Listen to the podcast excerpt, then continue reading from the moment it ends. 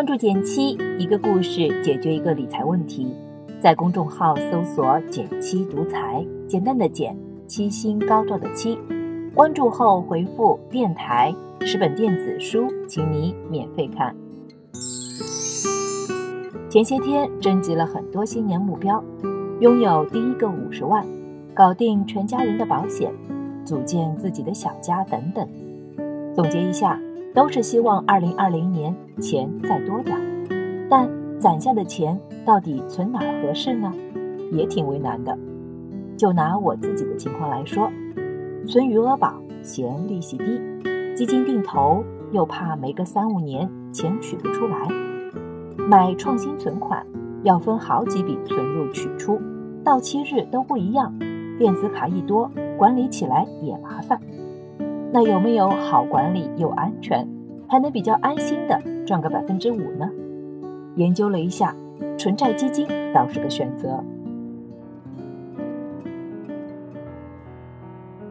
基于不懂不投的原则，这纯债基金到底是个啥呢？简单理解，你先把它分成两个部分：纯债加基金。基金嘛，就是我们把钱交给基金公司，请基金经理帮我们去投资。而加上了纯债的限定，就是基金经理的投资方向就是债券，其中的债券可能是公司债、政府债等等。而债券的本质有点像我们日常说的欠条，只不过借款方不再是身边的亲友，而是换成了公司、机构，甚至是国家。公司不倒闭，政府不破产，这本金利息大概率会按时返还到大家手里，所以。看风险的话，是债券小于指数，小于股票。如果你害怕亏钱，又想赚的比余额宝多一点，不那么急着用的钱，就可以考虑它了。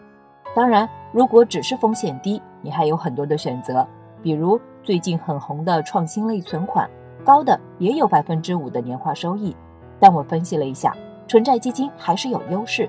第一个就是方便，我是个懒人，每月除了工资日，捯饬捯饬钱。平时都是很少关心自己的账户，此前呢，我也存了一阵创新存款，每月两千元，但日子久了就发现一个 bug，这一笔笔钱都是独立分散的，多了容易乱。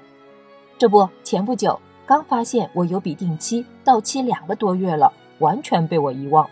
而纯债基金自始至终只有一个账户，而且一般十元起投，每月工资日无脑存入就行。省了记到期日的麻烦。第二个呢，基金定投入门可以选它。不少没有接触过基金定投的朋友，经常叫我推荐适合的产品。但讲真，指数基金涨跌都挺厉害的，很多人看着账户红了又绿，心情那叫一个五味杂陈啊，也很难坚持下去。所以呢，如果你是新手，不妨从纯债基金定投开始试水。一来呢，它比股票基金涨跌幅度小很多。对新手体验更友好，能培养个定投存钱的习惯，顺便摸清定投的操作，一举两得。上周节目中我们也聊到，创新型存款可能也要面临降息、限购，甚至是下架的风险，早做两手准备，给自己多一个选择还是很重要的。说完纯债基金的优势，可能你就要问了：那么多纯债基金，选哪个更好呢？买之前先要提醒一个。如果你是新手，预计一年之内要用到的钱，就别买纯债基金了。虽说比起股票、指数基金，纯债基金风险低不少，但短期还是有可能会亏的。一年以上的话，亏的可能性就很小了。拿出对的钱之后，怎么挑呢？一个比较简单的方法是买成立了三年以上、规模适中、历史业绩都比较靠前的纯债基金。我筛选了一些比较靠谱的产品清单，供你参考。在公众号“简七独裁”的后台回复“纯债”就可以领取了。最后呢，照例说一说风险和提醒。第一呢，短期有波动，大钱不妨分批买。还是前面说的，纯债基金短期有亏损的可能。另外呢，即便稳如纯债基金。我也推荐用定投的方式。如果手头有一大笔钱，那就分成六到十二份，按月投入。第二呢，注意交易费用，不要七天内买卖。如果手上有支付宝，在财富专栏就能找到纯债开启定投，申购费有折扣，挺划算的。但赎回费上有一个坑要注意了，一般来说，持有不满七天就卖，要收百分之一点五的赎回费，每一万元就是一百五十块，非常贵。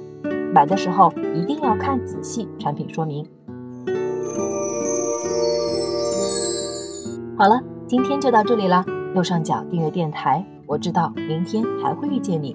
微信搜索并关注“减七独裁，记得回复“电台”，你真的会变有钱哦。